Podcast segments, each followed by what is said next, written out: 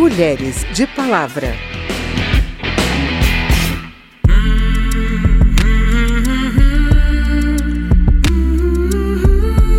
Não é novidade para o Mulheres de Palavra que o combate à violência contra a mulher passa por uma mudança de cultura, por uma desconstrução de valores e conceitos que oprimem tanto homens quanto mulheres, como os do machismo.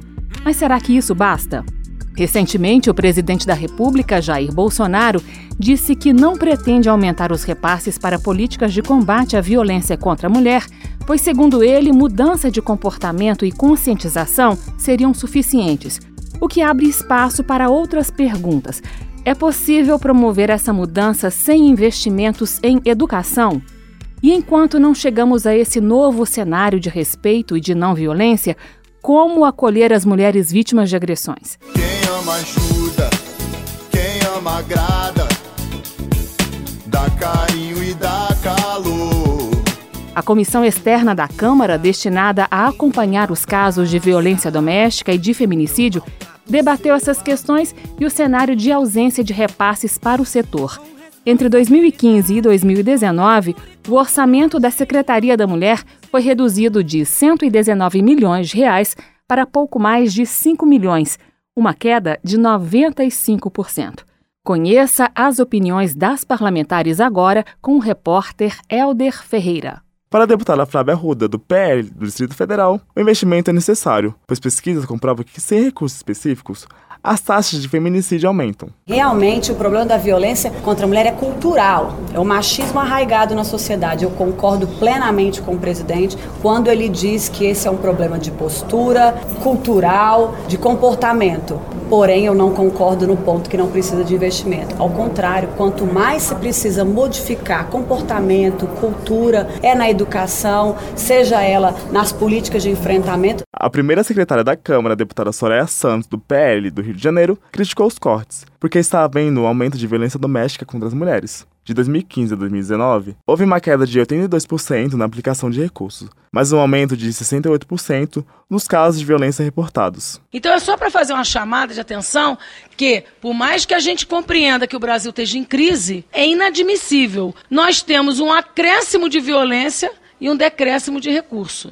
E isso não é possível mais de acontecer. A Casa da Mulher Brasileira, que é uma rede de unidades de atendimento integrado para vítimas de agressões físicas e psicológicas, não teve nenhum investimento no governo do ano passado. O Ministério da Mulher, Família e Direitos Humanos afirmou que a paralisação total em 2019 se deu por falta de acordo com a Caixa Econômica Federal, para a construção de novas unidades. A representante da Secretaria Nacional de Políticas para as Mulheres, a ex-deputada Rosinha da Defal, se justificou. Ela disse que o custo para a reformulação do programa que amplia o alcance de medidas protetivas é alto. O governo federal ele induz a política, mas o custeio maior acaba sendo do governo municipal e estadual, porque a proposta inicial era um custeio de dois anos. Então, depois de dois anos, como fazer para essa casa se sustentar? Muitos governadores, muitos gestores gestores municipais e estaduais resistiam em receber esse programa exatamente por isso. Recebia a casa construída, equipada e um custeio para dois anos e depois a manutenção disso a risco. A comissão externa destinada a acompanhar os casos de violência doméstica contra a mulher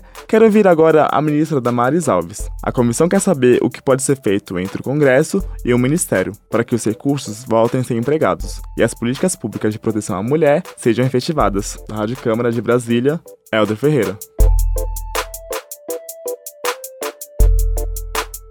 A Lei Maria da Penha faz muito mais do que aumentar penas para o autor de violência doméstica contra mulheres. Ela tem um capítulo inteiro sobre assistência à mulher em situação de violência doméstica e familiar e sugere aos governos que criem centros de atendimento integral e multidisciplinar para mulheres em situação de violência doméstica e seus dependentes. Em 2013, o governo federal lançou o projeto Casa da Mulher Brasileira, um dos eixos do programa Mulher Viver Sem Violência. O repórter Naum Giló traz alguns exemplos das casas que já foram construídas no país. O principal objetivo da Casa da Mulher Brasileira é integrar no mesmo espaço serviços especializados para os diversos tipos de violência sofridos pelas mulheres. Composta por uma equipe multidisciplinar, a casa deve oferecer à mulher vítima de violência serviços como apoio psicossocial, delegacia, juizado, Ministério Público e Defensoria Pública. O espaço também conta com brinquedoteca para crianças, alojamento de passagem e central de transportes. Campo Grande, no Mato Grosso do Sul, tem a primeira Casa da Mulher Brasileira inaugurada no país e opera com todas as funções previstas pelo projeto original. Segundo Joilce Silveira, delegada titular de atendimento à mulher da capital sul-mato-grossense, a Casa da Mulher Brasileira da cidade virou referência internacional no enfrentamento à violência contra a mulher. Ela destaca a importância do atendimento psicológico feito pela casa às mulheres vítimas de violência, que chegam bastante fragilizadas ao local. Nós resolvemos que lá na Casa da Mulher Brasileira, em conjunto né, com as demais autoridades que ficam no prédio, que esse atendimento psicológico ele tem que ser anterior ao atendimento da polícia, porque nesse momento a vítima está precisando muito mais de um abraço, de um acolhimento, de um carinho, de uma palavra de conforto. Ela quer chorar, ela quer contar toda a história da vida dela, ela quer contar como que foi o primeiro tapa. E um policial, ele não tem tempo, infelizmente, quando ele vai fazer um boletim de ocorrência, de ouvir essa história, de ouvir todo esse choro, de ouvir todo esse lamento. A delegada explica que o atendimento psicológico também ajuda a fortalecer a mulher para fazer o boletim de ocorrência, já que muitas chegam a ir à delegacia, mas acabam desistindo de registrar o caso, o que impede que medidas de proteção sejam tomadas.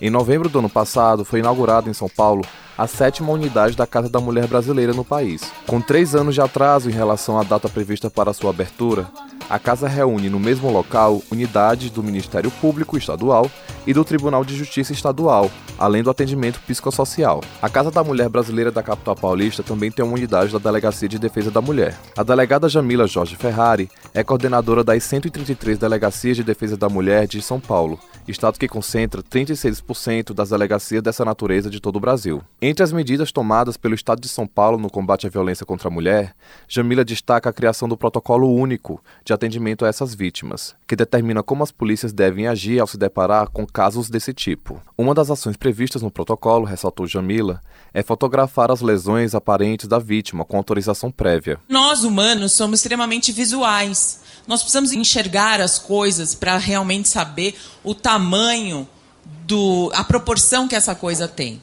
Então, nós percebemos que muitas vezes, quando o juiz pega o laudo frio, sabe o laudo do ML, que vem escrito equimose rosácea, ele não tem a mínima ideia do que significa isso. Algumas unidades da Casa da Mulher Brasileira não operam de maneira como foram projetadas ou nem mesmo funcionam. A unidade do Distrito Federal está interditada desde abril de 2018 por risco de desabamento. Mesmo funcionando durante o ano de 2017, o espaço atendeu apenas 547 mulheres, o que totaliza menos de 4% dos registros de ocorrência da Lei Maria da Penha naquele ano. Da Rádio Câmara de Brasília, Naum Giló. Inspirações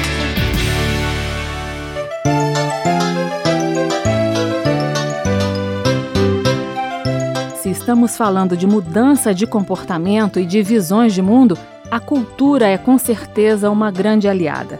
Você vai ouvir agora uma entrevista com a quadrinista Fefe Torquato, que escreveu e desenhou a edição Tina Respeito, da série Graphic MSP, criada pela Maurício de Souza Produções.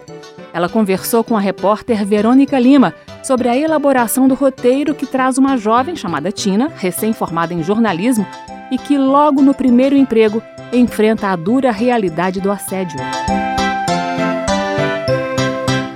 Você recebeu uma encomenda, né? Falar de assédio na revista da Tina. Como que você hum. construiu esse enredo? O que, que você tinha em mente? O que, que eram as, os elementos que precisavam compor essa história? A história, ela gira muito em torno dessa essa comunicação entre as mulheres. E eu acho que isso é a força da é da onde a Tina tira a força para tomar as atitudes que ela precisa tomar.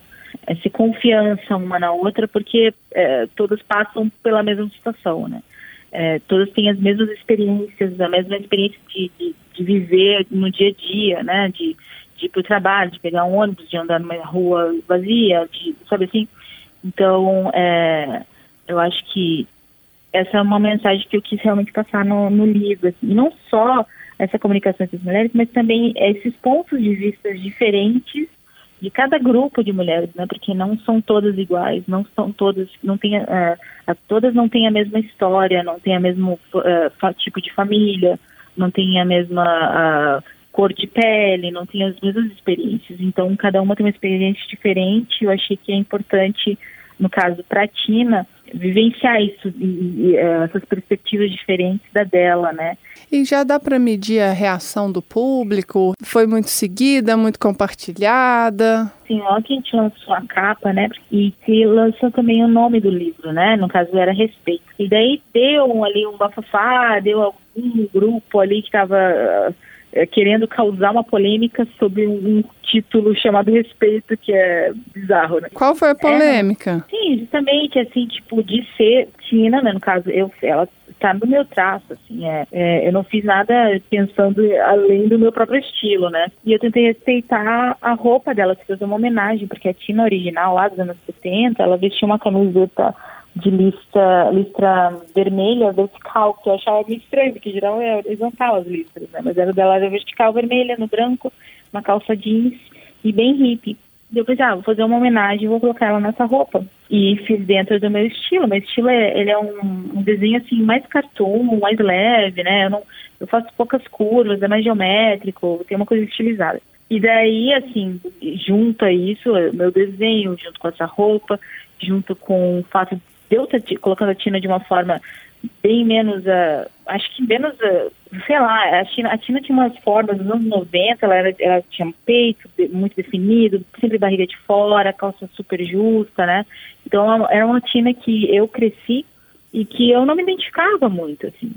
E só que esses grupos, a maioria homens, claro, né?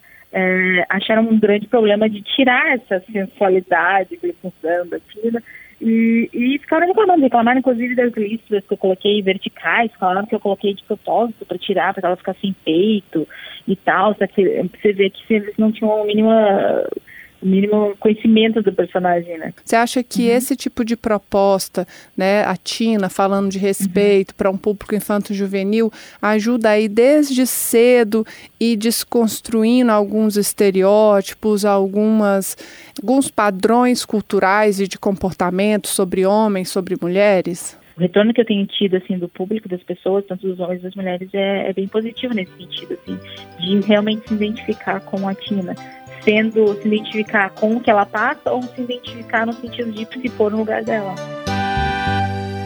Namoro legal. Um dia você está feliz lá nas estrelas e no outro está triste pelos cantos. Ele explode de ciúmes e depois pede desculpas.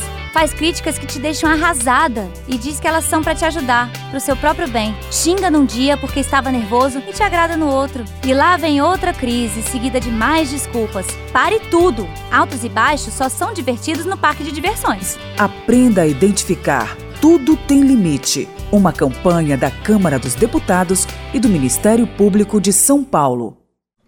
Bem, esse foi o Mulheres de Palavra com reportagens de Elder Ferreira, Naum Giló e Verônica Lima. A produção é de Marcos Brito e os trabalhos técnicos de Milton Santos. Apresentação de Carmen Dalpino e edição de Verônica Lima. Se você tem alguma dúvida, mande para gente. O e-mail é radio@câmara.leg.br e o WhatsApp é o 61 99978 9080. O Mulheres de Palavra é produzido pela Rádio Câmara e transmitido pelas rádios parceiras em todo o Brasil, como a Rádio Jornal Folha do Estado, de Feira de Santana, na Bahia.